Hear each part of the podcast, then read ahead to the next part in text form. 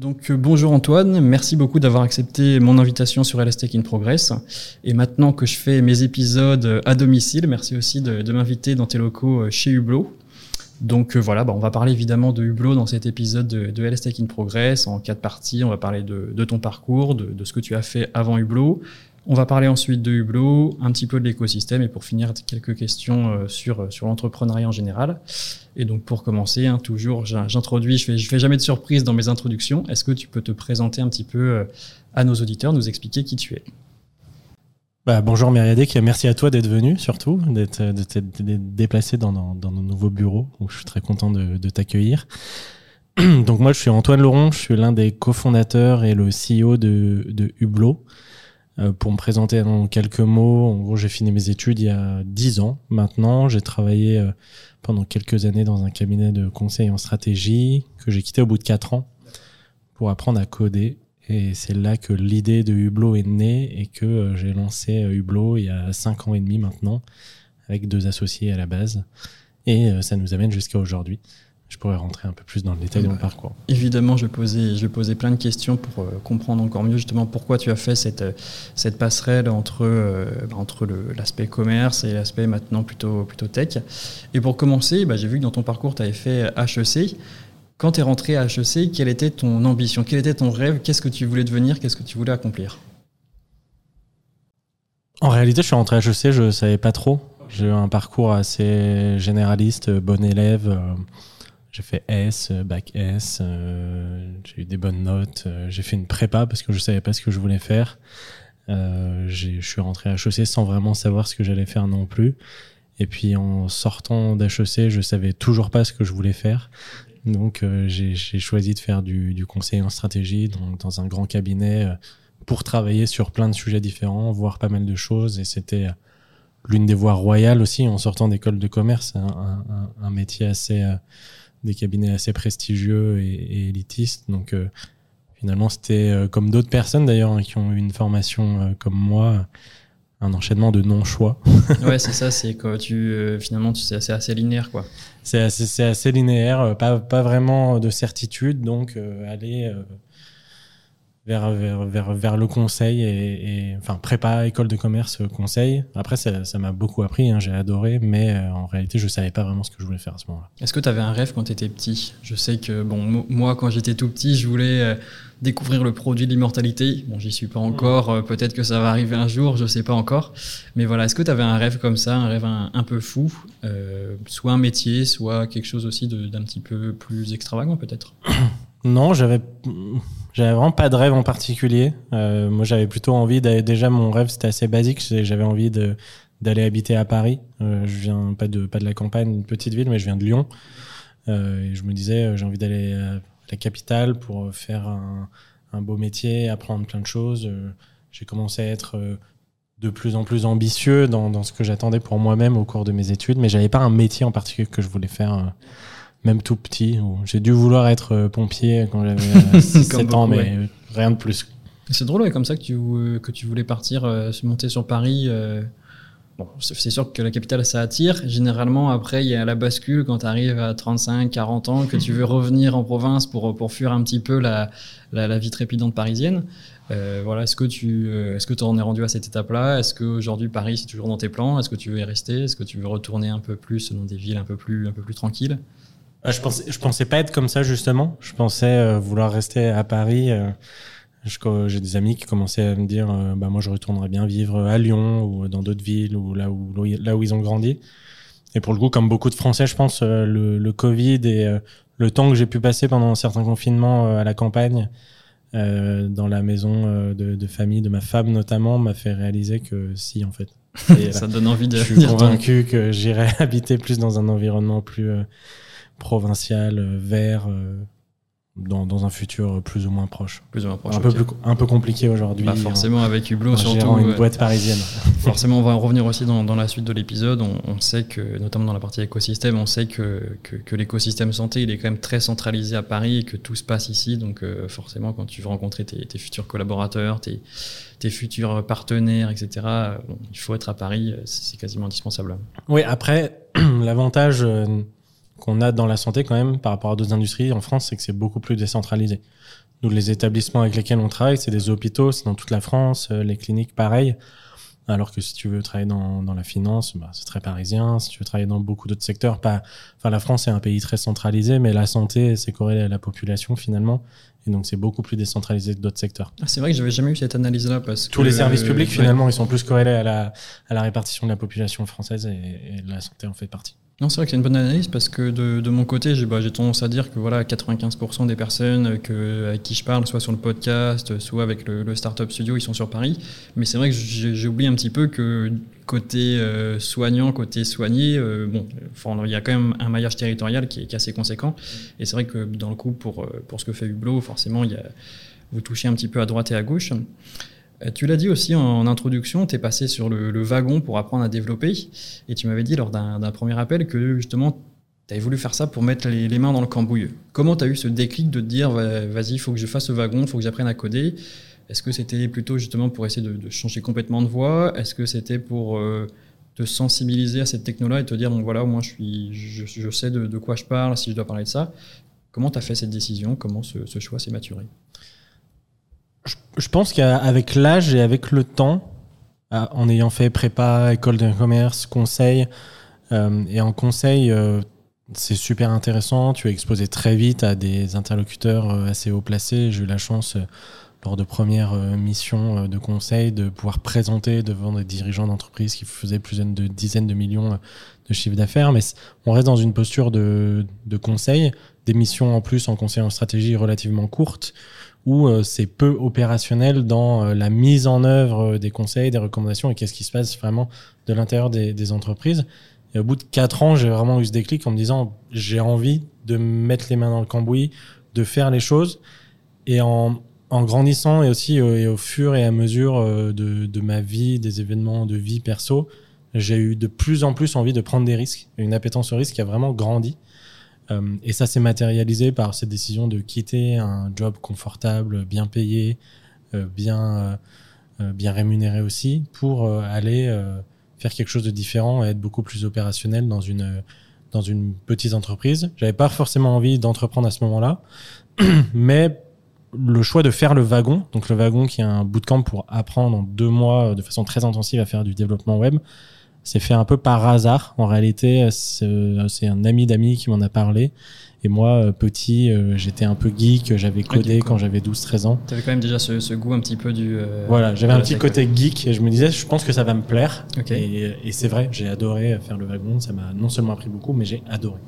Ok, d'accord, bah, hyper, hyper, clair. Et bah, la question que je me posais aussi, c'est que quand tu as attaqué le wagon, donc quand tu as quitté le conseil pour te lancer sur, euh, sur le wagon, est-ce que tu avais déjà une idée de boîte ou est-ce que tu t'es lancé, voilà, pareil, bah, comme, comme je disais, sur ce que tu disais, tu, tu, disais avant, justement pour te former, pour te sensibiliser à autre chose?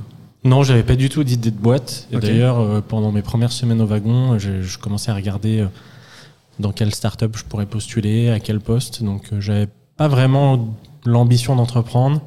Euh, pas encore cette appétence au risque suffisante. J'avais envie de rejoindre une startup, mais pas d'en lancer une. Euh, et c'est avec euh, avec le projet de fin de wagon notamment, on devait travailler sur un projet, coder un premier produit, que j'ai regardé ce qui se faisait autour de moi, j'ai parlé à mes proches qui travaillent dans la santé, j'ai regardé ce qui se faisait dans d'autres pays, et que j'ai eu l'idée initiale de, de Hublot et qu'on a travaillé, euh, enfin on l'a, on l'a sélectionné donc comme projet, on a travaillé dessus dans le cadre du wagon et c'est après le wagon que ça s'est transformé en entreprise. Ok, bah c'est intéressant parce que j'allais te poser la question dans, la partie euh, suivante sur Hublot, mais je peux te la poser euh, maintenant. C'est que justement avec un passé bah, commerce, conseil, etc. Je me disais bon, pourquoi il s'est lancé dans la, dans la santé, sachant qu'il sait forcément que la santé, bah, c'est plus compliqué, tout est plus compliqué on n'est pas là pour finalement faire des 100 et des 1000 pour faire du, du business. Euh, ben voilà, on on peut pas faire des grosses sommes entre guillemets très rapidement. Donc je me posais la question de savoir pourquoi tu étais parti sur Glow et finalement en fait c'est un projet de fin d'études qui de fin d'études de, de, fin de wagon qui s'est transformé euh, en entreprise derrière. Ouais. Ce qui est sûr, c'est que je voulais si je me lançais dans quelque chose, c'est travailler dans la santé. D'accord, ça, ça t'avait déjà identifié. Ça, c'est sûr. Euh, D'ailleurs, je m'étais spécialisé euh, les deux dernières années en conseil sur euh, les, projets dans la santé. Euh, c'est quelque chose qui me tenait, qui me tient toujours à cœur. J'ai l'impression que c'est là que j'ai le plus gros impact et que je fais quelque chose qui est vraiment porteur de sens. Pour moi, se préoccuper de la santé euh, des hommes et des femmes, c'est quelque chose qui me tient à cœur et qui a un sens maximal, selon moi. Euh, et donc, euh, j'ai commencé à regarder euh, autour de moi qu'est-ce qu'on peut faire dans la santé. Et moi, contrairement à d'autres, j'ai vraiment la conviction que t'as pas besoin de venir d'un secteur pour le transformer et apporter quelque Mm. chose de nouveau, et que c'est même une plus-value d'en être totalement externe pour avoir un regard neuf, très à l'écoute, en écoutant les professionnels, mais avoir un regard différent. Euh, donc j'ai regardé ce qui se faisait dans d'autres pays, au Royaume-Uni par exemple, où euh, le- les établissements de santé sont plus digitalisés. Euh, j'ai regardé comment fonctionnaient des professionnels. Ma mère, qui était kiné remplaçante, faisait des remplacements. Je regardais ce qu'elle utilisait. Puis pareil avec euh, mon, mon associé, mon tout premier associé, Adrien, qui avait aussi de la famille professionnelle de santé. Et on a identifié comme ça la problématique. On s'est dit, bon, il y a quelque chose à comprendre et à faire sur ce sujet. D'accord, ok. Parce que c'est vrai que je, je veux pas, je voulais pas peut-être te, te vexer quand je disais ça, c'était dans Ah le non, sens. mais euh, t'inquiète pas, je suis pas- Parce que je suis je, complètement d'accord avec toi, c'est que justement quand tu viens d'un milieu autre, tu peux complètement disrupter, j'aime pas forcément ce terme, mais tu peux vraiment disrupter euh, un autre milieu parce que tu arrives avec des idées neuves. Mais c'était vraiment, bah voilà, forcément avec un parcours d'excellence où tu fais HEC, tu as baigné dans le business, tu, tu, tu, peux, tu peux flairer, on va dire, des, des secteurs où il y a, y a plus euh, d'argent à se faire, où tu peux faire une plus grosse boîte plus rapidement. Donc c'est pour ça que je me posais cette question-là, quoi. Ouais, alors mon driver, ça, ça a rarement été l'argent. D'accord. Euh, mais je pense que tu peux faire une grosse boîte euh, dans, dans la santé euh, parce que c'est quand même un, un très gros secteur. En France, c'est Mm. 9 ou 10% du PIB, donc finalement, c'est gigantesque. Donc le champ des possibles est très large. Ok. Avant de, passer justement sur, euh, sur la partie euh, Hublot, euh, la question totem du podcast aussi, pour, pour bien lancer le podcast et bien comprendre qui tu es, est-ce que tu as un aventurier préféré qui te, qui te stimule un peu tous les jours, qui, de quel tu, peux t'inspirer? C'est une, une bonne question. J'ai pas vraiment d'aventurier préféré, mais si je devais partager quelque chose, parce que j'ai lu récemment, j'ai eu une longue période de vacances et j'ai lu la, la biographie de la première partie de la vie de Napoléon. D'accord, ok. Je me suis lancé là-dessus, donc euh, Et j'ai, j'ai, enfin, j'ai adoré cette partie de sa vie où en, finalement tout le début, euh, ce n'est qu'un enchaînement de défi- difficultés, une résilience incroyable et un concours de circonstances euh, euh, exceptionnelles qui, qui, lui a permis d'arriver là où il est, un, un bourreau de travail et finalement une capacité à être très proche du, du terrain ouais. Euh, de, de ces hommes, du terrain, des Français, des problématiques très terrain. Et, et c'est différencié comme ça euh, très vite de la, de la caste politique à l'époque. Et euh, je trouvais ça assez inspirant. Alors, il y a d'autres défauts chez Napoléon, Forcément, surtout dans la deuxième partie du livre qui, qui- qui arrive. Mais, Bah, mais voilà ce que j'ai en tête en ce moment. Si tu aimes Napoléon, je peux que te conseiller de, de regarder une super série. C'est une chaîne d'histoire sur YouTube qui s'appelle Bataille de France. Et euh, c'est un historien, il a repris toutes les batailles de Napoléon, bah, en fait de, de toute son ascension après la Révolution jusqu'à bah, la fin, jusqu'à Waterloo, etc. Et c'est absolument incroyable. C'est vrai que tu vois son parcours, c'est bluffant, quoi. Bah, je, me, je me le note et puis je, je regarderai avec plaisir. Je pourrais le mettre même en, en note de l'épisode. C'est vraiment, je recommande, hein, franchement, pour pour s'ouvrir. Et d'ailleurs, ça peut, ça me fait penser à une thématique autre. Ça, je l'ai constaté en venant du monde de la santé, euh, pharmacien, médecin, etc. On n'est pas, on pas très cultivé en fait. On n'a pas cette, euh, cette ouverture du, d'esprit au monde. Est-ce que c'est quelque chose que toi aussi tu as observé ou est-ce que je suis un peu, un peu seul dans ma, dans ma constatation? Par rapport à vous, justement, ceux qui viennent d'école de commerce, qui ont fait des prépas, vous êtes, on vous a forcé à faire de l'économie, à lire des livres, etc. Je trouve voilà. Je l'ai pas trop constaté. Moi, c'est plutôt la, la prépa, en l'occurrence les deux ans de prépa, où c'est une formation très généraliste avec des sujets de culture générale, d'histoire, géographie, économie, où là, ça t'aide vraiment à t'ouvrir et à te cultiver. Euh, sans doute beaucoup moins que dans d'autres parcours euh, universitaires aussi. Euh, chez les professionnels de santé, je je l'ai pas forcément perçu de mon côté. J'aurais du, mal à, te dire.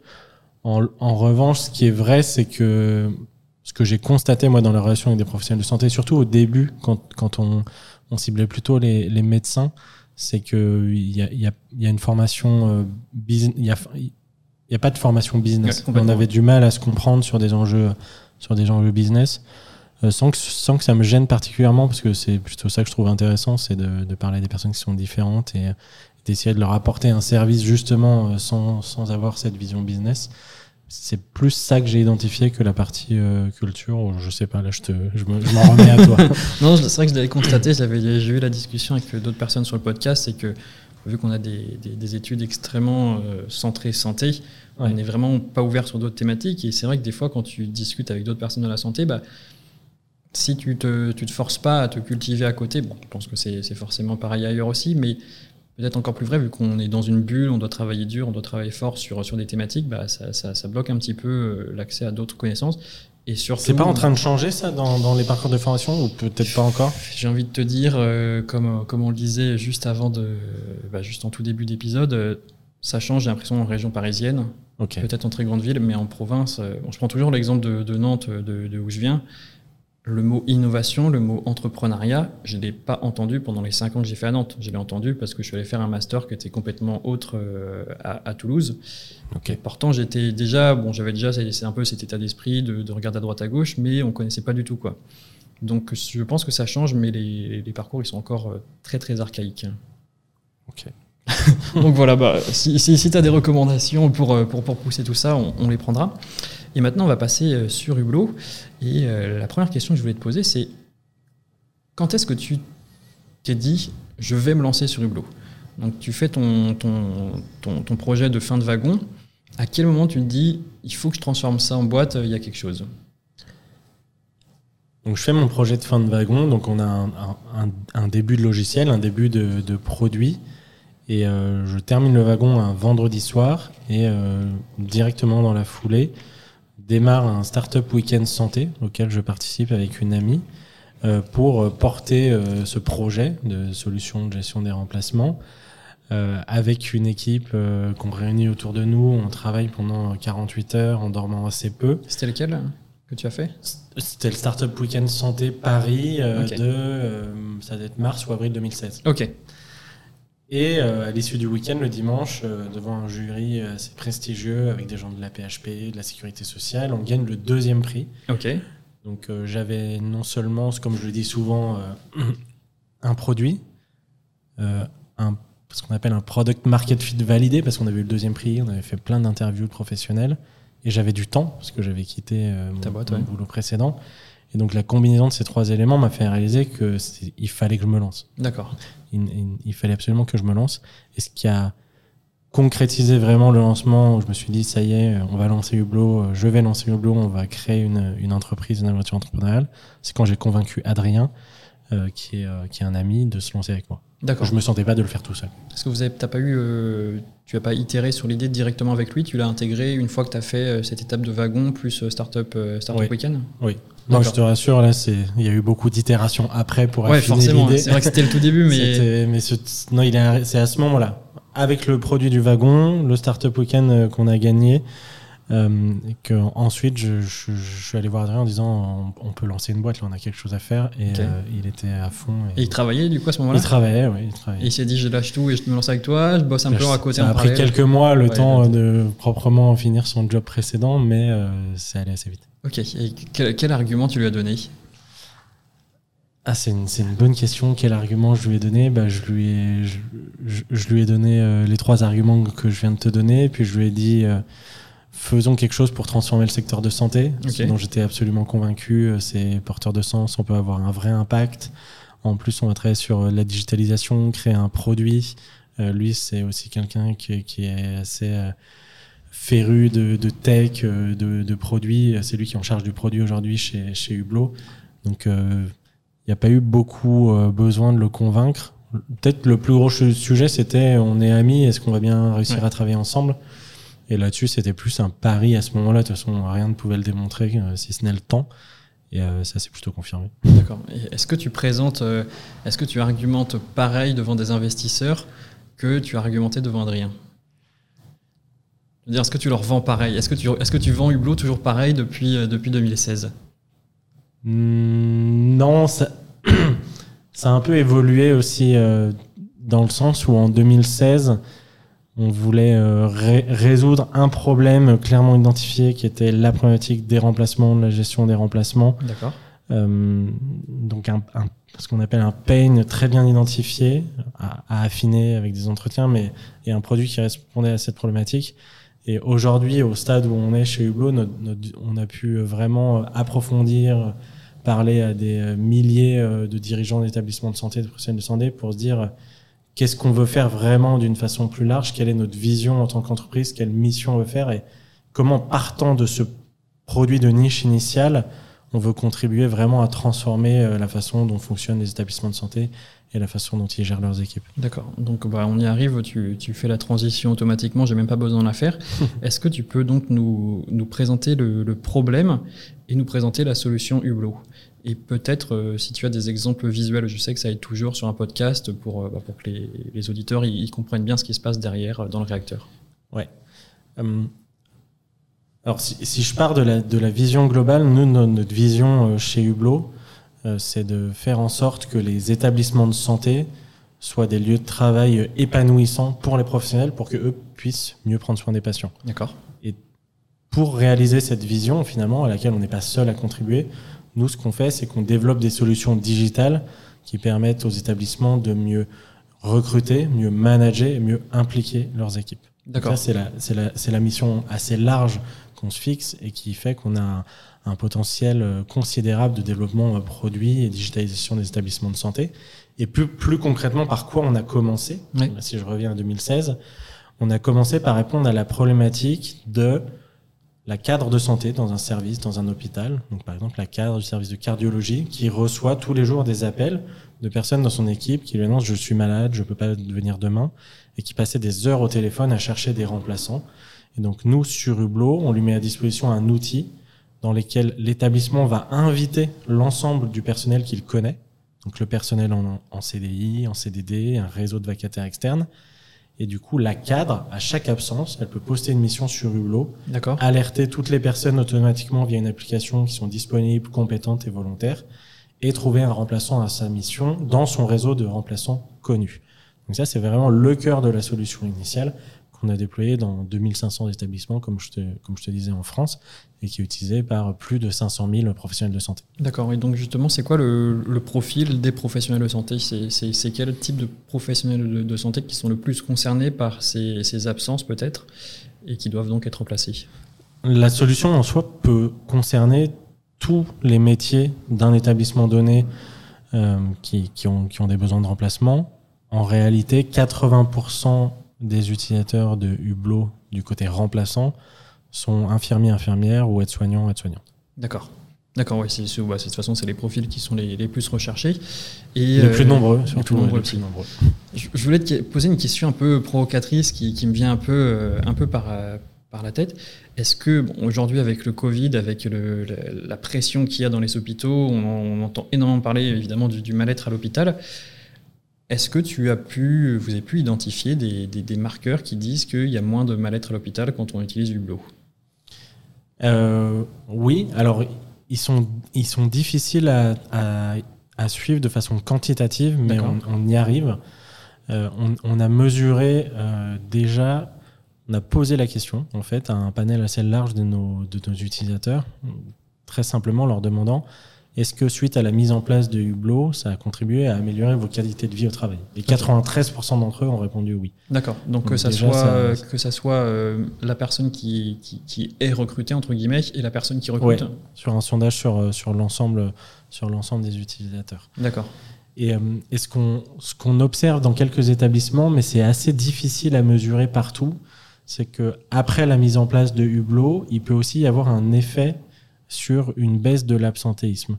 Et, et, ça, c'est très fort parce que c'est un indicateur de mal-être majeur, l'absentéisme, dans quelle que soit la structure. Mais avec Hublot, en notifiant de façon plus efficace, plus large, un ensemble de remplaçants potentiels, au lieu d'appeler toujours les mêmes, euh, les, les, bonnes poires en réalité, qui sont prêts à revenir, on, est, on les épuise, eux-mêmes peuvent euh, s'arrêter, partir ouais. en burn-out, se mettre en arrêt. Et donc on répartit mieux l'effort et finalement on casse ce cercle vicieux de l'absentéisme qui existe dans beaucoup de structures juste parce qu'on n'est pas outillé pour bien rappeler du personnel et, et bien gérer euh, son effectif. Ah, c'est intéressant parce que là, je viens juste d'avoir la, la, lumière qui vient de s'allumer dans ma tête. Je viens de voir clairement exactement bah, ce que tu viens de dire quand tu as pris l'exemple de, bah, de la bonne poire, la personne qui rend service à H24 et le jour où elle ne répond pas, bah, là, ça devient galère. Et du coup, je comprends que du coup, l'outil calcule un peu tout ça. C'est les personnes qui aident le plus, etc. et qu'il essaie de, de répartir cette charge. Là, ça, ça vient de me popper dans la tête. et peut-être, est-ce que tu as des tu as des bonnes pratiques pour limiter l'absentéisme? Je sais que c'est une grosse thématique. On vient de voir qu'en Espagne, il y avait 150 entreprises qui, étaient rentrées dans un, dans un, dans un protocole d'essai pour limiter l'absentéisme. Et du coup, ils vont notamment essayer la semaine de, de 4 jours qui a déjà été installé dans, une, dans une grosse boîte. Est-ce que c'est des choses qui sont possibles à installer en France dans la santé? Est-ce qu'on peut prendre ces modèles-là dans la santé, la semaine de 4 jours? Est-ce qu'il y a d'autres modèles à prendre? Est-ce que tu as identifié aussi d'autres bonnes pratiques qui peuvent servir à nos auditeurs qui, sont, qui bossent soit dans des hôpitaux qui sont dirigeants hospitaliers, mais aussi pour des entrepreneurs qui du coup dirigent des startups et qui, qui vont avoir à manager des, des équipes? Alors, je n'ai pas la, solution miracle, mais c'est sûr que le, le, point de départ, c'est euh, considérer euh, les équipes, notamment dans les établissements de santé pour que, que je connais, euh, vraiment considérer les équipes et prendre, prendre soin d'elles. Et, ne pas considérer les, les, équipes de soignants comme de simples ressources, mais comme, comme, des, comme des personnes en tant que telles. Ça semble évident, mais c'est n'est pas le cas. Et plus la structure est grosse, plus c'est vraiment une gestion des ressources humaines, du volume, et il n'y a pas d'individualisation de la personne, on ne prend pas soin des soignants. Euh, ce sont euh, des personnes aussi qui, en termes de rémunération, sont plutôt sur des niveaux euh, du SMIC jusqu'à quelques centaines ou milliers d'euros supplémentaires, mais pas des, professions très bien rémunérées. Et donc, il n'y a jamais eu cette notion, ça commence, mais dans la santé, de gérer les professionnels comme, comme des talents, comme des personnes. et c'est plutôt une gestion ancienne. Et, euh, et, ça commence là, et ça, c'est vraiment ce qu'on porte nous comme message, et on en est intimement convaincu. Et si je fais le parallèle avec euh, moi en tant que dirigeant d'entreprise, euh, ayant aussi énormément de difficultés à recruter, bah, on met un effort considérable dans notre marque employeur, le recrutement, l'accueil, l'onboarding des nouveaux, la fidélisation des équipes. Moi, ma priorité numéro un en tant que dirigeant d'une boîte de 120 personnes, c'est de prendre soin des équipes parce que c'est ça la valeur de, de ma boîte. Et c'est pareil pour un établissement de santé en fait. 70% du budget euh, ou de la valeur d'un établissement de santé, ce, ce sont euh, les salaires, euh, les traites qui payent, qui payent les agents. Donc c'est prendre conscience de ça, d'autant plus sur un marché pénurique. Ouais. Parce qu'aujourd'hui, une, une, infirmière, voire une aide-soignante, elle quitte son boulot, le lendemain, elle l'a retrouvée. Elle a retrouvé quelque chose, ok. Donc c'est commencer par ça. Et après, il y a plein de choses qu'on peut mettre en place. La semaine de 4 jours, pourquoi pas euh, La réalité, c'est que la semaine de 4 jours, il y a un temps d'adaptation parce que si tu passes du jour au lendemain de 5 à 4 jours, tu perds 20% de productivité du jour au lendemain. Et après, tu la regagnes parce qu'il y a plein de bénéfices à passer à 4 jours. Il y a moins d'absentéisme, les personnes sont plus efficaces sur le temps réduit. Mais dans une situation particulièrement critique comme aujourd'hui dans les établissements de santé, tu pourrais pas le faire maintenant. Euh, je vois ce que, tu veux dire, le système exploserait. Tu peux pas te permettre de faire un changement brutal. Euh. Et eh ben le, passage à la semaine de 4 jours, il est, trop brutal pour. Paradoxalement, il est toujours un peu un peu brutal. C'est assez délicat de le proposer qu'à une partie des équipes et pas aux autres, enfin peut-être. ou même d'équilibrer. Ok. Et puis finalement aussi, bah, d'utiliser Hublot, ça permet de montrer aussi aux équipes que les, les équipes dirigeantes hospitalières elles, prennent soin de leurs équipes, hein, parce qu'elles savent que du coup il y a un outil qui va être là pour mieux gérer peut-être les emplois du temps, les rotations, etc. Et donc ça, ça rentre en jeu je pensais à quelque chose là quand tu étais en train de, discuter en parlant, de, en parlant justement du bien-être des équipes. Est-ce que techniquement il y a des, offres, euh, des offres communes qui peuvent être envisageables? Je sais que j'ai parlé avec Pierre-Étienne Bidon de Mocha Care sur, euh, sur le podcast. Techniquement, est-ce que voilà, vous pourriez intégrer leurs fonctionnalités pour suivre aussi le bien-être des, personnes que vous suivez? Je sais pas. Voilà. Est-ce qu'il y a des choses comme ça qui sont envisageables dans, dans le futur? Bah, complètement, en fait. Euh, enfin, Mocha Care, d'autres solutions comme ça qui sont pour le bien-être euh, bah, l'accompagnement des professionnels dans l'entreprise, ça, fait partie, euh, nous, euh, du champ des possibles à long terme qu'on veut pouvoir proposer et qu'on, qui nous semble normal de pouvoir proposer à tous les professionnels dans un établissement de santé. Et d'ailleurs, on, pourrait être amené à travailler effectivement avec des partenaires pour intégrer ces services sur Hublot, à développer certaines solutions nous-mêmes aussi. On fera pas tout, évidemment. Donc, c'est un, très bon exemple de potentielle collaboration. ça, nous ça nous emmènera sur la partie d'après, justement en parlant de, collaboration. Et peut-être une petite dernière question euh, sur, euh, sur, euh, sur l'intégration de Hublot, enfin peut-être pas la dernière question, mais sur l'intégration de Hublot à l'hôpital. J'en ai discuté notamment avec Mathis Ringdal, le, CEO de, de Pixacare, mhm. sur comment implanter des, des nouvelles solutions à l'hôpital. Quelle est la crainte principale des personnes qui vont utiliser Hublot. Euh, tes clients, voilà, quelle, est leur principale crainte quand tu leur proposes d'utiliser Hublot, de, de, leur vendre la solution? Hmm, il, y en a, il y en a plusieurs. La, la première crainte, celle qui nous ralentit le plus, c'est euh, est-ce que je vais avoir le temps de le mettre en place? Ouais, c'est récurrent, ça, je sais que j'ai Ça, c'est. Et donc, ça a été notre travail euh, depuis le début de faire un, un logiciel super simple, des process très carrés de mise en œuvre. Et, ça va très vite. Donc là-dessus, on les rassure, c'est notre, c'est notre boulot. Euh, la, de- la deuxième crainte, ça va être euh, est-ce que je vais pouvoir vraiment euh, suivre les heures qui ont été faites par, par mes équipes, avoir une notion aussi de, de, pilotage du, de, de la gestion des remplacements, dans quel service, quel volume d'heures. Donc là aussi, on a dû travailler à la construction de tableaux de bord et, et non pas seulement avoir une solution qui est dans la main des cadres, Ok. des utilisateurs, l'opérationnel, mais avoir aussi quelque chose qui convient aux dirigeants, aux DRH, euh, à l'équipe RH, à la direction des soins, pour qu'ils puissent vraiment avoir une visibilité sur, sur ce qui se passe et prendre des décisions euh, euh, conformes à ça. Voilà. Après, on n'a pas, pas beaucoup de. Ah bah forcément, tu l'as dit, ouais, c'est le temps de mise en place, et ça, c'est c'est le gros, le gros challenge. Et question supplémentaire, euh, qui se sert de Hublot au, sein de l'hôpital Là, tu viens de parler donc des, des, des cadres, des RH, etc.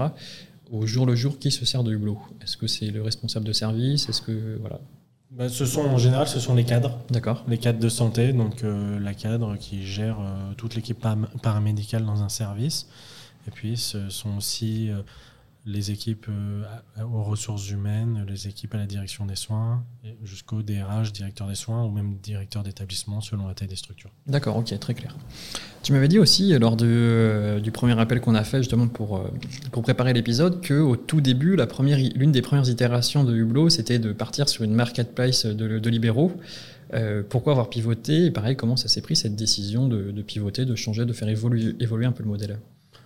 Alors le pivot est arrivé assez vite, parce qu'il y avait encore qu'Adrien et moi, et c'est au moment où on a rencontré Chris, notre troisième associé et directeur technique, qui s'est passé. C'est en, en ayant commencé par construire cette mar- marketplace pour les libéraux, et d'ailleurs plutôt sur les médecins initialement, on a eu envie d'aller à la rencontre des établissements de santé, plus Ok. seulement des libéraux, pour, euh, pour leur proposer notre solution et leur montrer qu'on avait un truc super pour gérer les remplacements des médecins. Et c'est eux qui nous ont dit euh, ce que vous faites, c'est bien. Mais nous, notre sujet, c'est plutôt la gestion des remplacements et des absences sur, le professionnel sur les professionnels paramédicaux. Et ils nous ont expliqué leurs besoins, on a compris un peu comment ça fonctionnait. On a compris que finalement, euh, l'urgence, c'était pas de leur permettre de trouver des nouvelles personnes à ce moment-là. C'était plutôt, ils, en- ils avaient un réseau, mais pouvoir le solliciter correctement parce que euh, ils le faisaient mal et ils n'y arrivaient pas. Et c'est à ce moment-là, donc c'était à peu près 6-7 mois après avoir démarré avec Adrien, qu'on a compris euh, qu'on- que on- si on voulait, si on voulait euh, décoller, il fait- fallait adapter notre, notre modèle et on l'a fait donc euh, tout début 2017. Ouais, donc tu allais assez vite, tu allais très très vite dans les, dans les phases d'itération. Quand est-ce que- quand est-ce qu'elle a eu lieu la, la première vente hein? La première vente a eu lieu en mai 2017. Ah ouais, c'est quand même très rapide. hein. Ça fait quoi Ça fait un an, à peu près, un peu plus d'un an? Ah, C'était euh, cinq mois après le pivot et un an après euh, le début de l'idée. Ok, tu considères que c'est rapide, c'est lent? Comment tu... Hmm. Ouais, c'est sans doute un peu plus lent euh, que des boîtes qui tombent directement sur euh, le, bon, le bon produit, la bonne approche et qui font pas de pivot. Mais bon, faire un pivot au bout de six mois et signer c'est son client six mois après, C'est pas une catastrophe, quoi. c'est correct. quoi. Ok, très clair. Euh, évidemment, une grosse question, je pense que tout le monde a dû te, rabâcher cette question avec euh, la crise Covid. Ça a été un peu bah, forcément le, révélateur pour Hublot, parce que bah, c'est là qu'on vous a sursollicité. Comment vous avez vécu cette étape, cette phase où justement où il a fallu gérer des, masses de, remplacements, de remplaçants énormes et euh, à quel point ça a pu accélérer le développement de, de Hublot? Alors on l'a on l'a vécu de façon euh, d'une intensité que Je pense oui, que, peu de boîtes. plus, plus jamais. Euh, pour, pour trois raisons. La première, c'est que nos établissements clients à ce moment-là n'ont jamais eu autant besoin de Hublot euh, que, que pendant Ouais. la crise et la première vague du Covid. Et ils sont euh, plusieurs à nous dire euh, on ne sait pas comment on aurait pas, enfin, fait sans vous. Vous nous avez euh, vraiment sauvé la mise. Et ça, c'était hyper valorisant. Donc c'est à la fois intense, mais c'est un moment grisant pour toute l'équipe et super fédérateur. On était 35 à l'époque. Euh, Deuxièmement, c'était particulièrement euh, intense et intéressant parce que en parallèle, on a dédié la quasi-totalité de notre équipe pour mettre en place un projet avec les agences régionales de santé D'accord. pour mettre à disposition notre plateforme à l'échelle régionale et que tous les établissements de la région, donc on a abordé 7000 établissements en un mois, Ok. puissent faire appel aux volontaires dans la population qui n'étaient plus professionnels de santé actifs, donc euh, les retraités, les infirmières scolaires, tous ceux qui étaient hors du système, les, euh, les professionnels qui étaient reconvertis.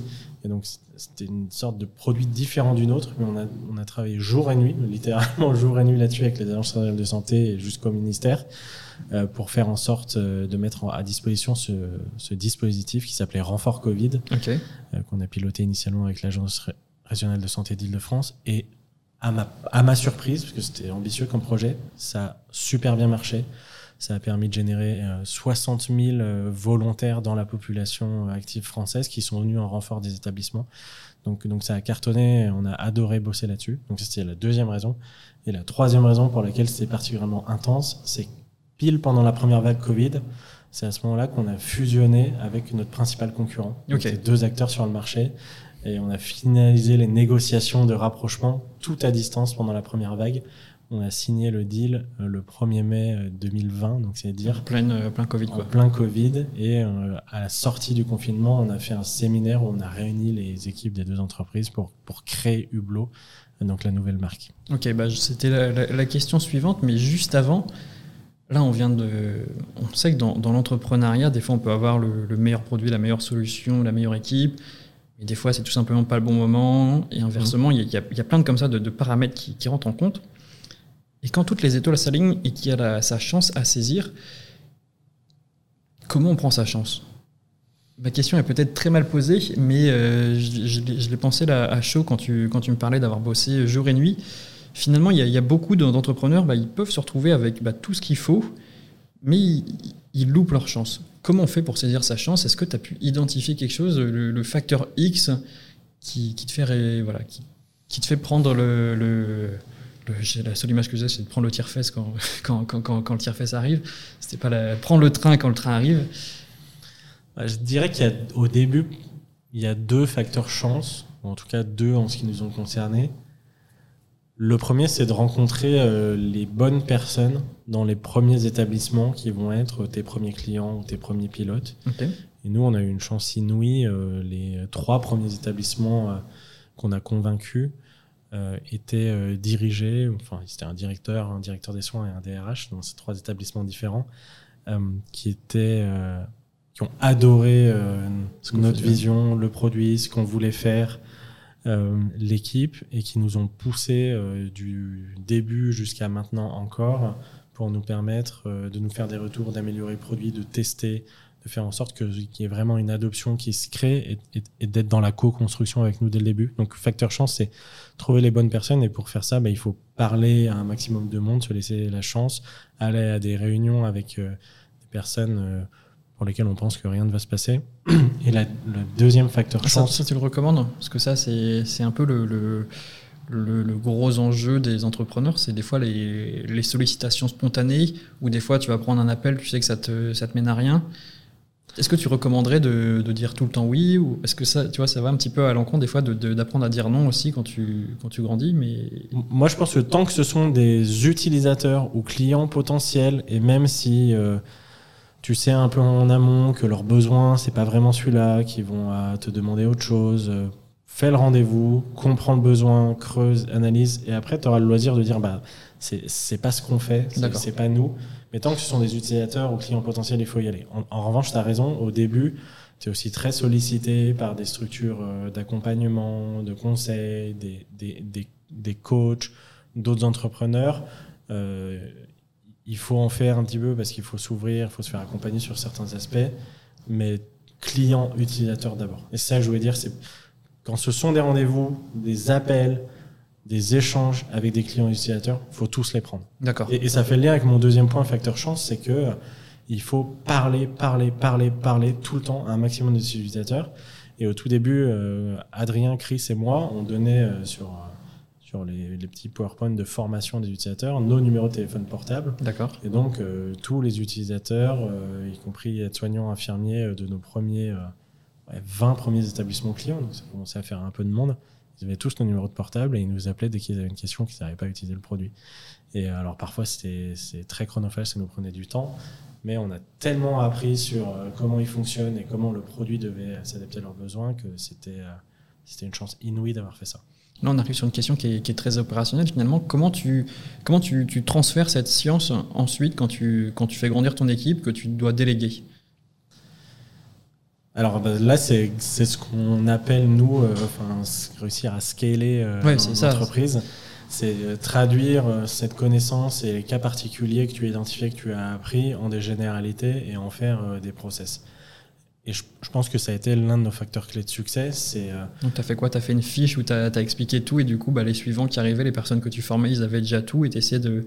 Ouais, c'est non seulement une fiche, mais c'est des process documentés sur euh, comment euh, tu mènes un rendez-vous euh, de découverte et de cadrage de la procédure RH avec un hôpital, comment tu gères et tu cadres le premier rendez-vous de déploiement, qu'est-ce qu'il doit avoir dans la formation, qu'est-ce qu'il doit avoir dans la communication, et tout ça, on, l'écrit, on le documente, on, le revoit, on l'améliore au fur et à mesure de, des, des, itérations et des lancements de nouveaux hôpitaux.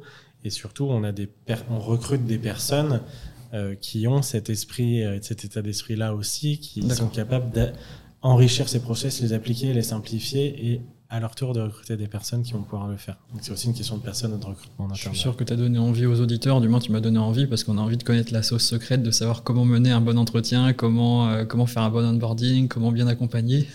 On a envie de tout savoir, mais je pense que ça doit être mis dans un coffre-fort quelque part, euh, la sauce secrète Hublot. Non, non, non, parce que tous nos clients, tous nos clients finalement la connaissent. Oui, c'est vrai.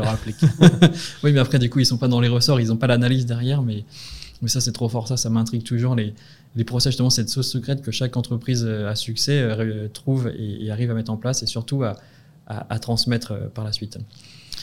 Autre grosse question, donc tu l'as abordé tout à l'heure, vous avez quand même un parcours assez rare qui, détonne un peu dans, dans, le parcours de la French Tech et particulièrement dans, dans, le parcours de la santé, c'est que vous avez fait une fusion, une fusion très très jeune. Donc tu as dit que vous l'avez vous l'avez closé début mai 2020. Comment ça s'est fait Comment s'est fait ce, rapprochement avec cet acteur, si tu peux le nommer aussi Et voilà, qui, a, contacté qui le premier? Oui, bien sûr, je peux le nommer. En fait, on était deux sociétés. Moi, j'ai fondé Medgo. D'accord. Et euh, enfin, j'ai fondé Medgo avec Adrien et Chris. Et Guéric et Michael avaient fondé Woog, qui était un, autre acteur. On était deux acteurs concurrents. Donc, comment ça s'est fait? Bah, Déjà, on était concurrents. On, se tapait un peu dessus hein, commercialement. On était en concurrence euh, souvent tous nos prospects rencontraient euh, l'un et l'autre avant de faire leur choix. Et euh, ça nous a vraiment aidé en parallèle à nous développer, à convaincre l'ensemble des établissements qu'il y avait besoin de s'équiper, qu'il y avait vraiment quelque chose pour les aider, que ce soit l'un ou l'autre. Et donc cette concurrence saine nous a permis de grandir tous les deux et euh, aux établissements de s'équiper avec un certain, avec l'un ou l'autre des, des, logiciels. Et au bout d'un moment, on s'est on s'est rencontrés, on a mis un peu de temps avec Guéric, euh, tous les deux, à se mettre autour de la table et euh, à, déjeuner ensemble parce que commercialement, la concurrence était rude. Et quand on s'est assis ensemble, est-ce que déjeuner Tu as la temporalité C'était à quel moment que. On a dû déjeuner ensemble la première fois en juillet 2019. D'accord. Un an avant. On s'est dit, euh, c'est dommage en fait de se battre l'un contre l'autre alors qu'on pourrait faire quelque chose de tellement plus fort ensemble on avait la même vision pour euh, transformer euh, le système de santé, pour le digitaliser, pour euh, accompagner les professionnels avec des outils qui leur, qui leur simplifient le quotidien. Et puis dans la construction de nos équipes et de nos entreprises respectives, on avait fondé nos, deux entreprises sur les mêmes valeurs. Donc il y a eu une, entente assez forte, immédiate entre nous deux, qui s'est répétée quand on s'est rencontrés tous les cinq, donc les trois fondateurs de l'un et les deux fondateurs de l'autre ça s'est confirmé et euh, à partir de ce moment-là, tout a été des discussions sur qu'est-ce que ça veut dire concrètement ces fusions pour les équipes, pour l'organisation, pour le produit. Mais finalement, la suite a été facile à partir du moment où on s'est dit ce groupe de cinq, en fait, il va bien fonctionner ensemble. Ça s'est fait comment cette réunion? Est-ce que c'était quelque chose de très formel autour d'un bureau avec des avocats, des NDA, ou est-ce que c'était dans un bar avec une bière à la main? Non, pas du tout. Le début, toutes les le, premier c'était un déjeuner, le deuxième c'était à nouveau un déjeuner tous les cinq, celui d'après ça devait être dans un bar en buvant une bière. Et après, ça s'est, ça s'est transformé en des réunions plus formelles avec des avocats quand on a dû définir les termes de la fusion, les termes juridiques, euh, tous tout, des sujets de valeur d'entreprise et de euh, qui est actionnaire, dans quelle proportion de la fusion. Euh, mais c'est jamais, même, même ça, c'est jamais monté dans les tours et ça s'est toujours fait en bonne entente, et ce, qui est, ce qui est assez rare parce que on savait que l'équipe de fondateurs elle avait bien fonctionné ensemble. Est-ce que vous aviez un, ennemi Je mets des, guillemets pour les auditeurs parce que je fais les, guillemets. Euh, en direct, est-ce que vous aviez un ennemi commun justement qui puisse vous rapprocher? Est-ce que vous aviez un ennemi qui soit européen, français, mondial et vous vous dites, ok, lui, on a vraiment envie d'être plus fort que lui, il faut qu'on se mette à deux pour, euh, euh, pour le battre. Enfin, c'est un gros mot, le battre, mais pour être meilleur que lui encore. Non, pas du tout. Notre ennemi commun, c'était le, les établissements qui n'avaient rien, qui ne s'équipaient pas. D'accord. Donc notre ennemi commun, si, si, on doit le nommer, c'est le, le, fichier Excel, en fait. Okay. Avec la liste des vacataires, des agents à rappeler, les numéros de téléphone en face. Donc c'était plutôt ça. On n'avait pas d'ennemi commun qui nous a, qui nous a poussé. Ok. Est-ce que du coup, tu as des bonnes pratiques à donner pour, euh, pour bien réussir sa fusion? Donc tu l'as dit déjà, il faut que ça matche sur l'équipe de, de, fondateurs. Donc là, les, on a coché la, la, la, première, la première case dans, dans la checklist.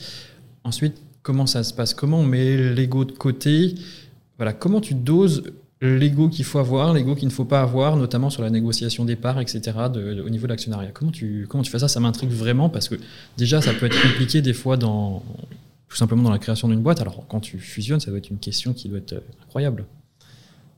Mais en fait, tu l'as dit, la, la, clé, c'est le sujet de l'ego.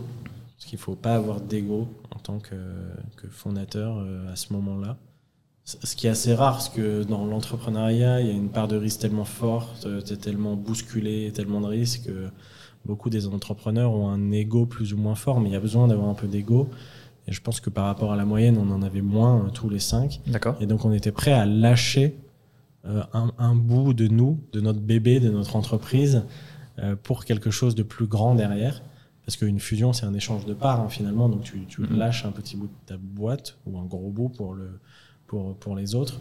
Donc euh, tout, tout, le sujet est là. Tu vas dire, euh, j'ai pas d'ego. Euh, il faut que tout le monde, tout le monde soit sur cette même longueur d'onde. Et il faut que tout le monde soit dessus. Si simplement l'un de nous cinq ne l'avait pas été, je pense que ça aurait suffi pour, pour, pas, pour pas que ça aboutisse. Faire tout capoter. Ok. Ouais.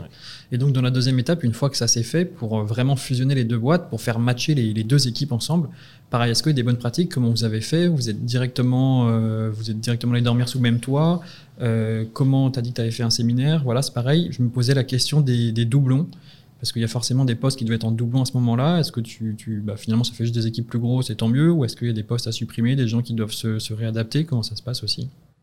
Tu, tu, tu l'as bien identifié aussi. Tout, tout, le sujet, tout le sujet, c'est un sujet humain, et le sujet d'équipe. Donc, euh, ce qu'il faut faire, c'est passer du temps avec euh, les équipes. Et moi, pendant pendant trois quatre mois, je n'ai fait que ça, c'est rencontrer individuellement euh, chaque personne. D'accord. Pour comprendre dans le nouvel ensemble comment elle peut se projeter, quelles sont ses appétences, ses compétences, et on doit construire l'organisation avec les équipes et en rencontrant tout le monde.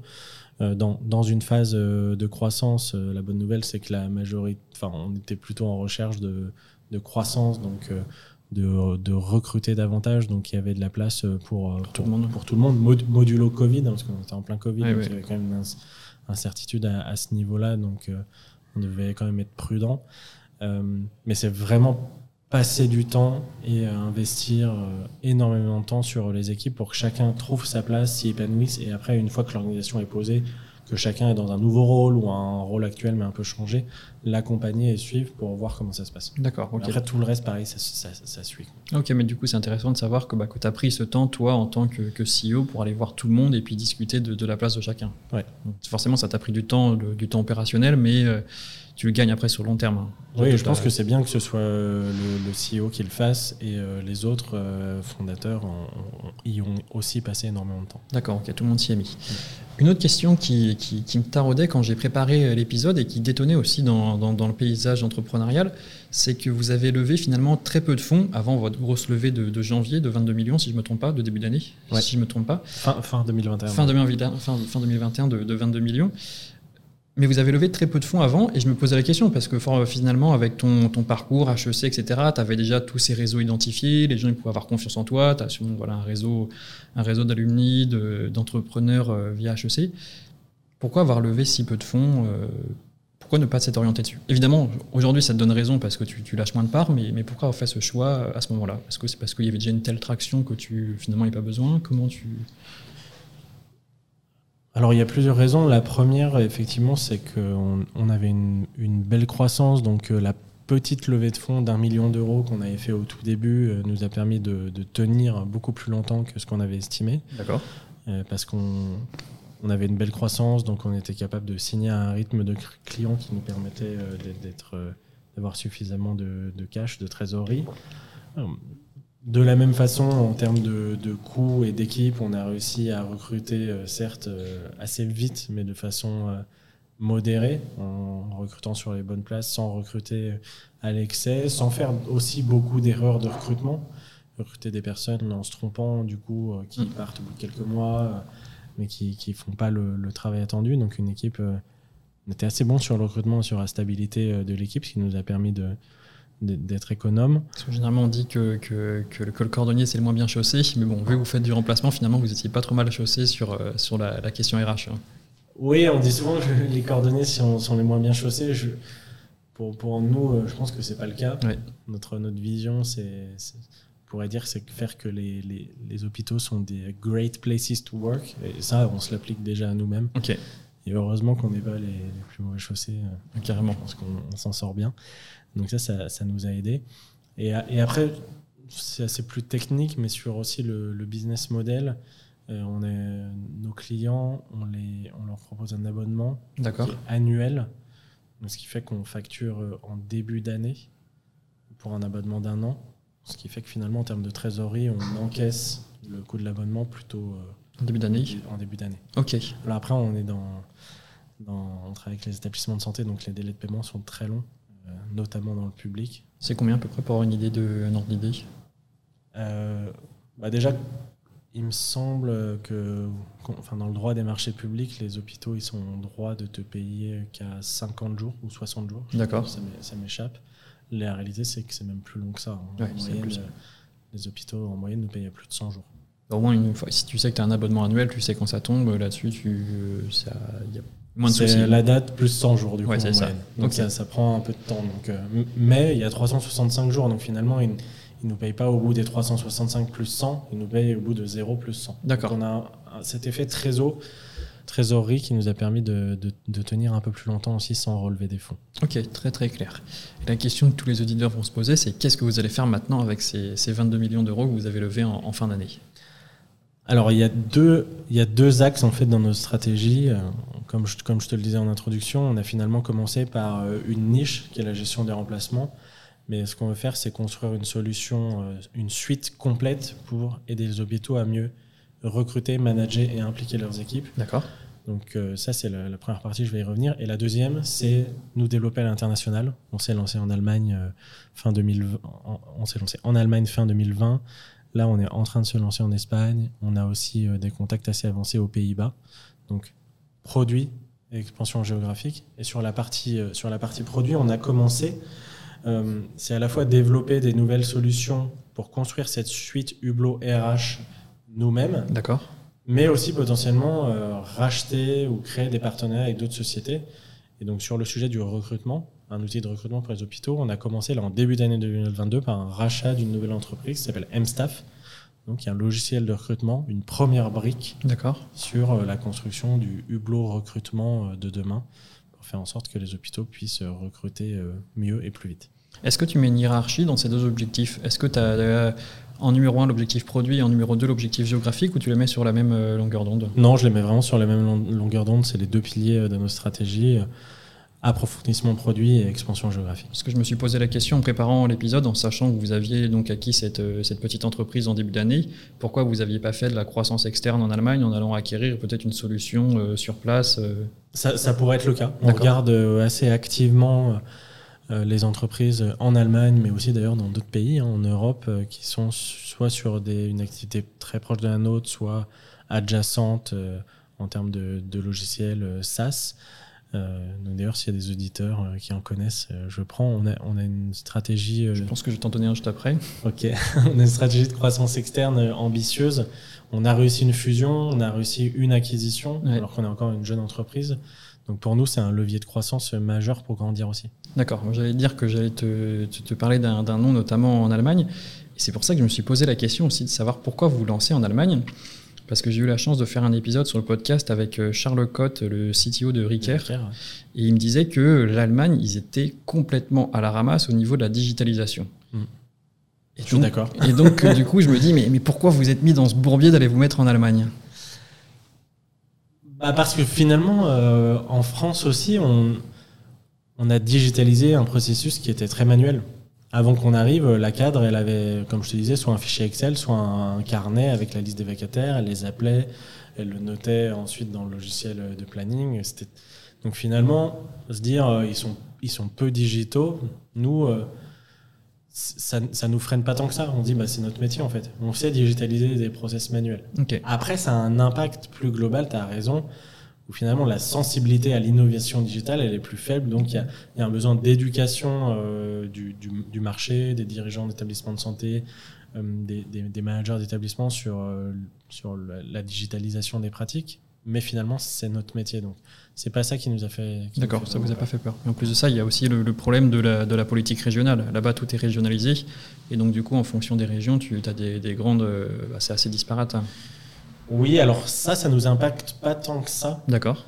Parce que nous, ce qui va qualifier un peu la pertinence euh, d'un pays, d'un marché, ça va être la façon d'organiser les équipes, euh, la gestion euh, du temps de travail, la gestion des remplacements. Donc c'est plus lié au, droit du travail et à l'organisation opérationnelle des équipes. Même s'il y a quelques spécificités de droit du travail entre les landers en Allemagne, c'est quand même beaucoup plus homogène que les sujets effectivement données de santé qui sont de ce que j'en sais, mais je connais moins plus spécifiques par le lanceur, qui sont plus liés à ce que peut faire Ricker justement. Ok. Petit exercice de, de, projection dans le futur. Là, on a parlé de, des, des, fusions, des acquisitions que vous avez faites.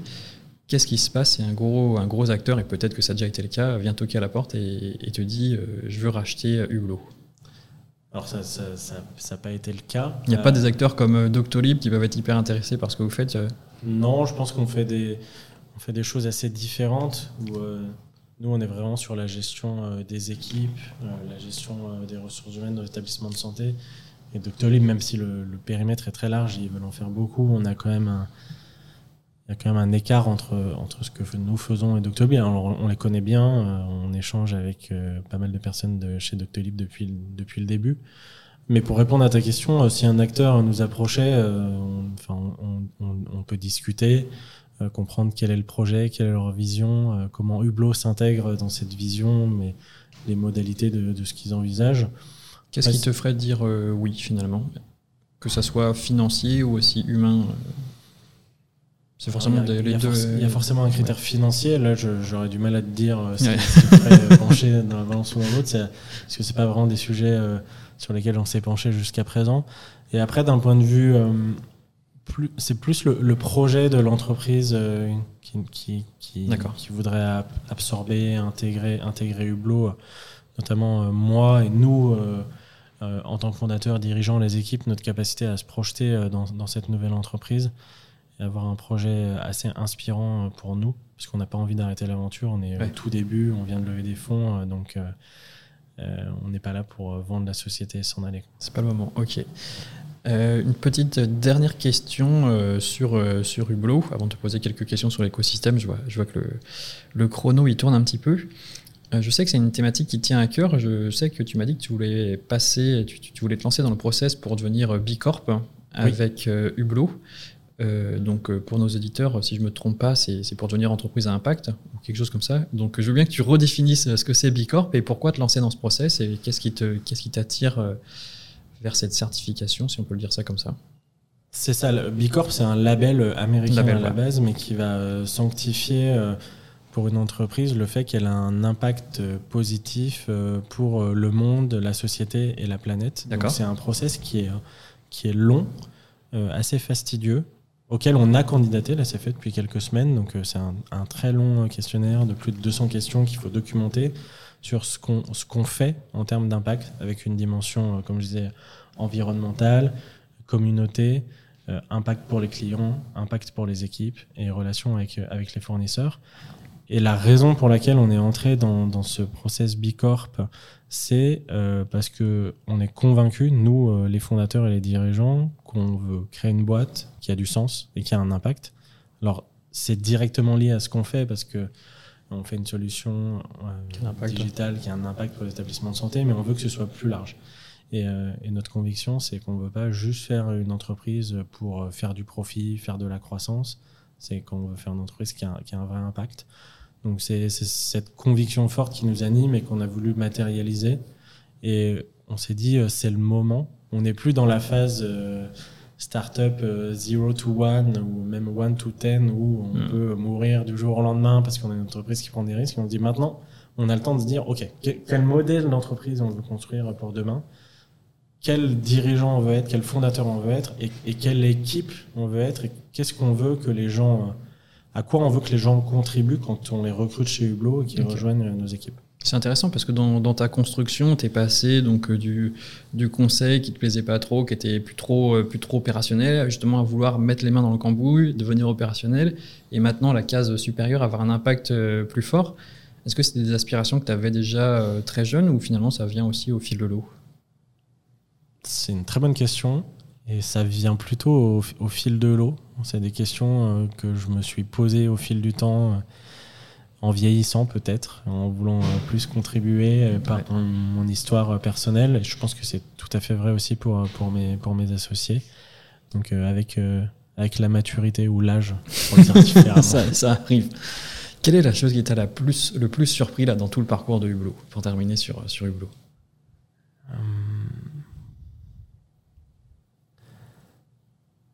Bah, je, crois, je crois que ce qui m'a le plus surpris quand même, c'est euh, c'est ce qu'on a réussi à faire pendant la première vague Covid. En fait, l'opération renfort Covid, euh, c'est Ouais, un truc qui te rend, rend fier. euh. ouais, c'est un de mes meilleurs souvenirs. Ça me rend super fier. C'était un moment où avec l'équipe, euh, ça, ça a été tellement fédérateur. On, parlait, on a parlé de nous à la télé, mais c'était pas, pas pour la fierté personnelle, mais juste la, la- le fait qu'on ait vraiment contribué à aider au moment où, besoin. les établissements en, en pouvaient plus et se dire que nous, on a joué un petit rôle là-dedans. C'est c'était aussi ma plus grande surprise parce que le projet, on se disait, ça marchera jamais en fait. Euh, Ouais, t'avais quand même cette peur, euh, cette peur un petit peu, peut-être ce, syndrome de l'imposteur, je sais pas, de te dire bon, ça marchera pas forcément Hublot. euh, On avait peur que techniquement euh, la plateforme marche pas pour cet usage et on avait peur que ce soit pas assez relayé pour euh, mobiliser au sein de toute la population française. Mais là-dessus, à notre grande surprise, ça a été très bien relayé et ça a fait que 60 000 euh, professionnels de santé sont arrivés de nulle part. Euh, et, et- et en fait, grâce à Renfort Covid et à Hublot, euh, on a permis de trouver euh, 10 ou 20 fois plus euh, de personnes que, la réserve sanitaire qui était construite pour ça, mais qui a été aussi dépassée par les événements. Donc ça, c'est une belle surprise et une belle fierté de, toute l'équipe. C'est vrai que ça, on l'a pas, l'a pas assez dit dans, l'épisode, mais c'est vrai que c'est déjà votre modèle, il est intelligent parce que vous partez pas sur un modèle, euh, sur un modèle biface où vous devez aller chercher du, soignant. Les soignants, ils sont déjà, identifiés dans les réseaux des, des hôpitaux, des structures de santé. Donc ça, c'est déjà très très intelligent. Et je profiter, euh, je crois qu'il nous reste 15 petites minutes pour te poser quelques questions sur, euh, sur l'écosystème, si je ne me trompe pas. Euh, en pré-appel, tu me disais que, que Doctolib, ils avaient un peu ouvert la voie pour digitaliser les soins. Ma question, elle est simple. Aujourd'hui, qu'est-ce qui reste à faire sur la digitalisation des soins? Donc ça englobe euh, tout. Ça peut être du soin-soin, ça peut être de ce que j'appelle la santé périphérique, et j'aurais des questions là-dessus aussi. Alors je pense qu'on a, on, on a à peine fait euh, 10% Ok. de, de ce qui est, de ce qui est faisable. Pourtant, on n'est pas dans cette étape de consolidation dont on parle de temps en temps sur, euh, sur la santé digitale, sur la e-santé, etc. Non, non, je pense qu'on je pense qu'on en est assez loin. Ok. Euh, parce qu'on voit la partie, euh, la partie euh, émergée euh, de l'iceberg avec euh, des, des très belles boîtes euh, digitales, Doctolib euh, évidemment en fer de lance, et puis toutes, euh, toutes les, les startups qui digitalisent euh, la santé, les établissements de santé, qui accompagnent les professionnels de santé, tous les sujets données patients, télé, télémédecine. Mais la réalité, c'est que la, la mise en œuvre, en réalité, elle est très très euh, très très faible. D'accord. Doctolib a commencé à avoir un taux de pénétration euh, très fort euh, parmi les praticiens, que ce soit sur leur service de prise de rendez-vous ou, de, ou télémédecine ou les, ou les autres services. Mais à part eux, il y a de très belles choses qui se font, mais même des startups qui sont très grosses, qui ont levé euh, des dizaines de, de millions d'euros, ben, elles vont travailler avec euh, 5-10% de leur marché C'est au vrai. maximum. donc les idées sont là, les innovations sont là, mais l'adoption, elle, elle, elle, en est à moins de 10%. Et puis il y a un gros sujet là qui commence à arriver sur la table. J'en ai entendu parler pour la première fois il y, a, il y, a, deux semaines. Je pense que toi tu dois le connaître depuis plus longtemps. C'est qu'au-delà de l'adoption, c'est la, la, la, la, continuation dans l'utilisation des, des, solutions de, de, santé digitale. C'est que, ok, d'accord, on déploie, mais je crois qu'il y a une statistique qui est effarante qui dit que à, à 30 jours ou 90 jours, euh, moins de 50% des personnes continuent à utiliser la solution ou quelque chose comme ça. Dans la santé spécifiquement ou Je, je sais plus. Je crois que c'est dans. Je crois que c'est peut-être sur les, les, les côtés l'aspect thérapeutique, mais je, je, suppose que ça doit être un petit peu pareil dans ce que j'appelle la, la, santé périphérique, donc, donc, tout ce qui permet d'améliorer le, le, workflow patient. Euh, Au-delà de l'adoption, il y a en effet cette question de, bah, de continuer à utiliser une solution. Oui, exactement. Alors, je connais pas forcément. Euh, Il faudrait que je la retrouve. Elle n'était pas du tout précise, ma stat. mais, euh, mais, mais, ça m'étonne pas. Euh, et, c'est encore plus compliqué sur euh, de l'innovation et de la, digitalisation auprès des patients ou, ou B2C. Oui. Où là, c'est beaucoup plus difficile d'accompagner le changement, de créer l'usage, de créer de la récurrence, que tu as besoin que ce soit dans le produit et que le produit doit être irréprochable et que ça fonctionne. Nous, en, en B2B, on travaille avec les établissements, donc on a une équipe notamment Customer Success et Customer Support, qui passent un temps considérable pour accompagner les établissements, conduire le changement, s'assurer que l'usage augmente et ne diminue pas. Donc euh, c'est plus facile en B2B qu'en B2C parce que tu peux pas accompagner individuellement chaque, euh, chaque patient ou chaque Français ou chaque Européen pour, pour, ouais. pour, pour, faciliter l'adoption. C'est très juste et c'est une vraie difficulté. Et au-delà de la question de, de B2B, euh, B2B, B2C, est-ce que c'est est plus simple de faire de la, de la, santé périphérique? Je suis désolé, j'utilise ce terme, il est peut-être un petit peu péjoratif, mais bah, c'est ce que fait Hublot. Du coup, pour moi, c'est toute l'amélioration du workflow, euh, du workflow euh, professionnel de santé. Est-ce que c'est plus simple de rentrer par la santé périphérique, comme l'a fait aussi Doctolib que de rentrer en frontal sur des solutions thérapeutiques, sur des solutions B2B de diagnostic. Est-ce que tu as un avis sur la question? Je ne sais pas si c'est plus simple, mais c'est effectivement très différent. Ouais. Et, euh, moi, à titre personnel, ça m'arrive de, de, regarder euh, d'autres entreprises, notamment dans la santé, parce que c'est ce qui, ce qui me passionne pour, pour investir un petit peu en tant que petit investisseur. Et quand on me, on parle de dossiers euh, MedTech, HealthTech, tout de suite, je dis, je, je connais pas en fait. Je, je, ne maîtrise assez, assez, mal. Par contre, tout ce qui est euh, logiciel, euh, ça, c'est etc. Je, connais ouais. bien, ça, ça, se fait. Il euh, y a un terreau fertile. J'étais ce matin avec le fonds FHF Innovation qui fait un travail exceptionnel vraiment pour diffuser l'innovation dans les établissements de santé, pour accompagner euh, les établissements et euh, les startups ou les entreprises innovantes dans leur collaboration.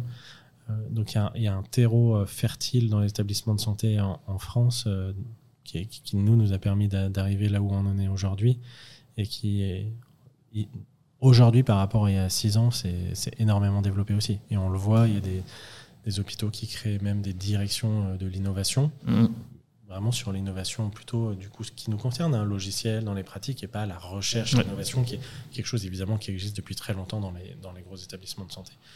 Donc euh, je pense que ce sont deux choses différentes euh, et euh, l'innovation périphérique euh, est de plus en plus facile aujourd'hui en France, même avec des hôpitaux publics avec qui on pense traditionnellement que ça prend beaucoup de temps. Question très facile, parce que je suis en train de discuter avec euh, l'ANAP, donc une agence, ouais. euh, une agence nationale, et on a justement ces, ces thématiques-là d'innovation euh, périphérique. Pour nos auditeurs, est-ce que tu as des idées?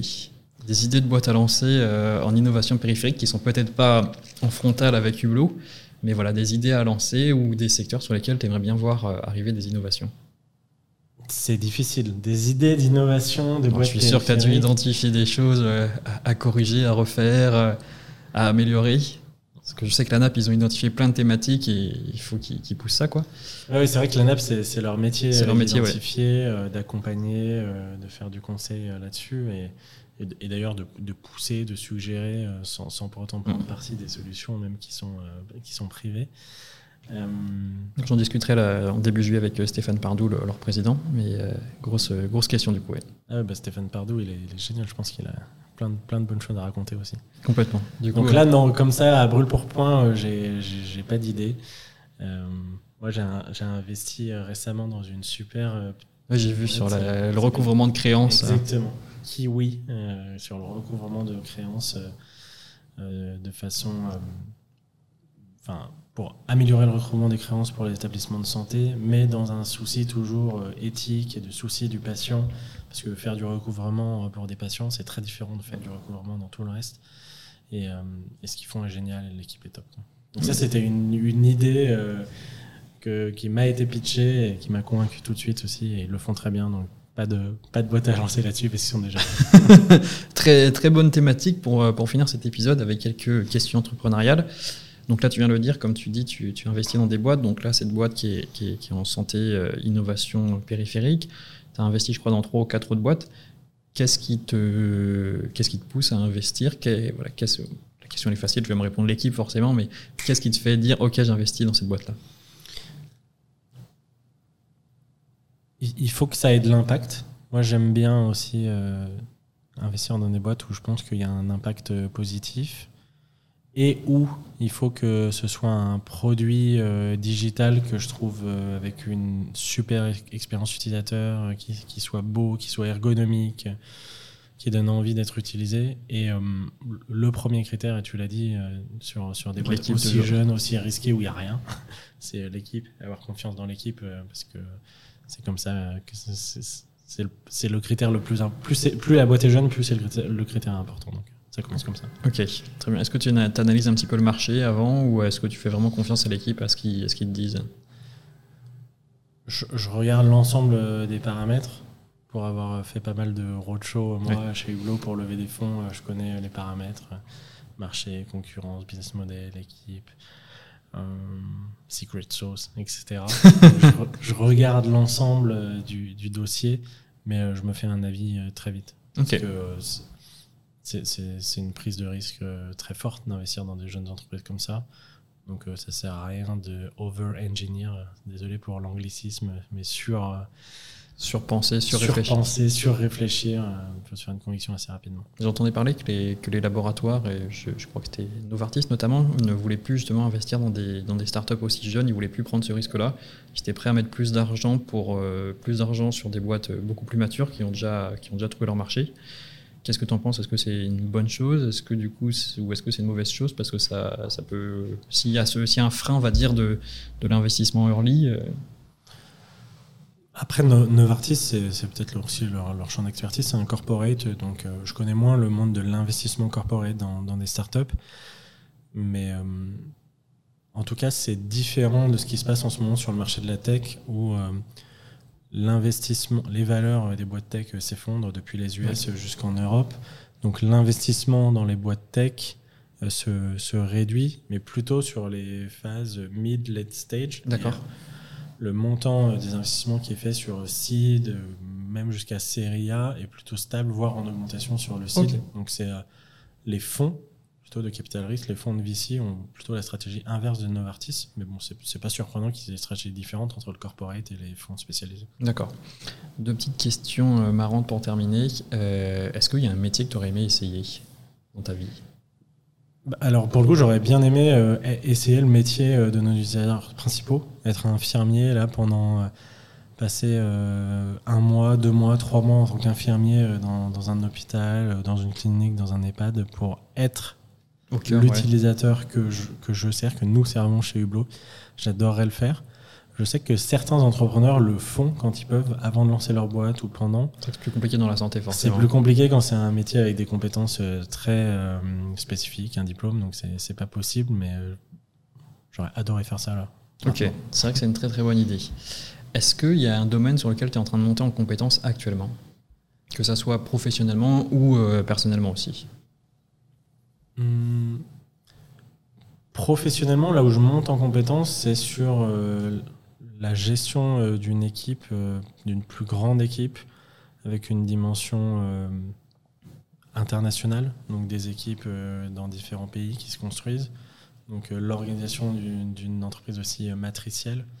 je donne un exemple tout bête, le marketing, s'il y a une personne en Allemagne, est-ce qu'elle est, est, qu'elle est managée par un Français ou un Allemand de l'Allemagne, le directeur pays de l'Allemagne ou le directeur marketing en centrale donc toute la construction d'une équipe euh, avec une dimension matricielle et une d'une entreprise qui grandit. Ça, j'apprends beaucoup. Je ne l'ai jamais fait avant. C'est super intéressant. Euh, mais c'est pas facile. tu t'appuies sur qui justement pour monter en compétence là-dessus? Je suppose que tu le fais pas tout seul. Dans ton board, tu as peut-être choisi des personnes lors de la levée pour, pour t'aider sur ces thématiques-là? Dans, dans, le board, les, deux, les deux fonds d'investissement qui sont présents dans notre board, ils ont déjà vu ça des, des dizaines, des dizaines de fois. D'accord. Euh, parmi nos business angels aussi, on a quelques entrepreneurs qui ont déjà vu ça à de nombreuses reprises, ou même des, des amis, mon réseau d'entrepreneurs donc j'échange pas mal avec, euh, avec mes pairs dans des groupes d'entrepreneurs. Ça permet de ça permet d'apprendre. Et puis on discute beaucoup avec euh, mes associés aussi pour, euh, pour se challenger sur ces sujets. La dernière question, est-ce que tu as un conseil très concret pour nos auditeurs qui, qui, nous écoutent et qui voudraient se lancer dans la santé, qui voudraient entreprendre dans la santé, dans la health tech, et peut-être, hein, vu qu'on a fait un épisode sur, sur l'innovation périphérique, sur, sur ces boîtes d'innovation périphérique? Un conseil très concret, je dirais. Euh, opérationnel, même si possible. Opérationnel. Euh, si vous vous lancez sur l'innovation périphérique, sur un, logiciel, un outil, une innovation, n'ayez pas peur d'aller voir euh, des hôpitaux, d'aller taper à la porte des directeurs, des médecins, d'essayer et en fait provoquer votre chance avec la personne qui va vous pousser, qui aura une sensibilité digitale, qui va porter le projet. Donc N'ayez pas peur euh, de l'hôpital. On s'était dit, nous, on commence par le privé parce que euh, ça va être plus facile, les cycles de vente vont être plus courts. Et finalement, euh, la moitié de nos premiers clients étaient des hôpitaux publics, donc allez-y. Ok, allez-y. On va finir là-dessus. Et est-ce que tu as une question que j'aurais aimé Est-ce que tu as une question que tu aurais aimé que je te pose? Est-ce qu'il y a une question que tu aurais aimé que je te pose sur cet épisode? Tu m'en as posé beaucoup. Donc le pauvre, il est lessivé, ça fait 1h17. Je sais pas comment ils font les, les, invités de Mathieu Stéphanie ou de Joe Rogan ou je sais pas quoi, ah quand, ils font du 3 h ou du 4 h euh, d'interview. Mais, euh, mais voilà. Bon, en tout cas, bah, merci beaucoup pour, euh, pour ce super épisode. Merci à toi. Et puis, bah, on va. de toute façon, j'espère que tout va bien se passer et je sais que tout va bien se passer. Et puis, on reviendra de voir quand, quand le déploiement européen il aura, il aura conquis l'Europe. Avec grand plaisir comme Napoléon, mais on s'arrêtera avant la bataille de trop. Exactement, on s'arrêtera à temps. Parfait, à bientôt. À bientôt.